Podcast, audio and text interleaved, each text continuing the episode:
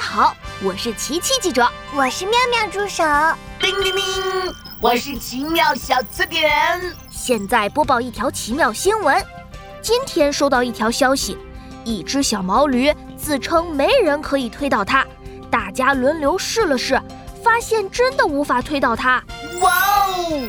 经本台记者核实，发现原来是小毛驴穿上了一双不倒翁道具鞋。所以它才不会被推倒呢。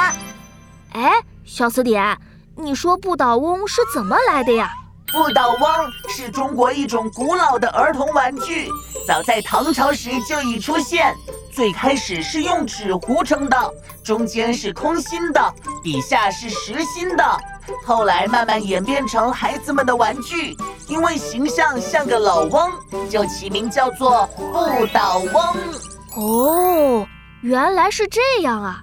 又到了互动时间了，不如今天我们来猜个谜语吧。啊，我最喜欢猜谜语了。题目是什么呢？一个老头没手没脚，要他睡觉，他却摇头。猜一种玩具。啊？